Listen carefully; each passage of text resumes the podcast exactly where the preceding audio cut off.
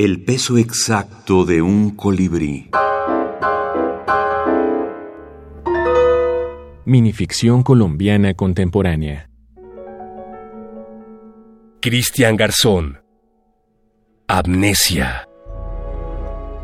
Muy ebria, toma el arma y se dispara en la sien.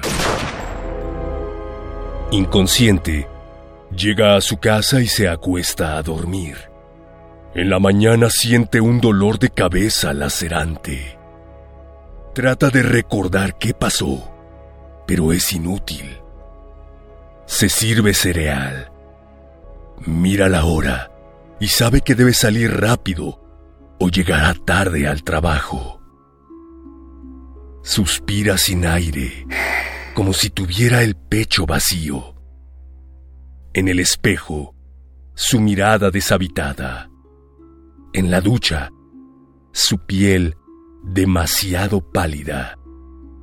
Cierra los ojos y se concentra, pero no puede enfocar ninguna imagen de la noche anterior. Se rinde. Sale a la calle. El día es soleado.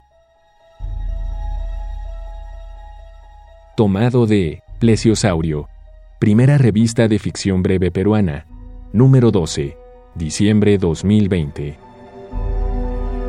Eh, en esta antología eh, vamos a encontrar, ¿no? Eh, no solo los autores mm, mencionados o, los autores, digamos, de, rigor, ¿no? Que, deben estar porque, bueno, porque implican la tradición, ¿no? La tradición de, la minificción en Colombia, la tradición literaria de la brevedad en Colombia. Es el caso de Luis Vidales, Manuel Mejías Vallejo, por ejemplo, el mismo Guillermo Bustamante, Evelio Rosero, ¿no? Que son autores, eh, Esteban Dublín, que son autores, pues, eh, la misma Nana Rodríguez, en fin, entre otros, que son autores que ya representan un canon, que, hablar de la minificción colombiana, pues, es necesariamente, eh, se, hace, se hace estrictamente necesario mencionarlos.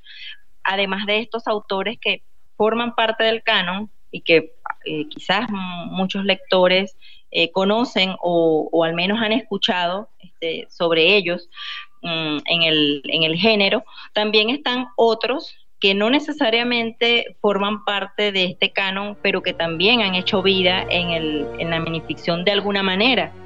Geraudí González, editora venezolana, estudiosa de la brevedad.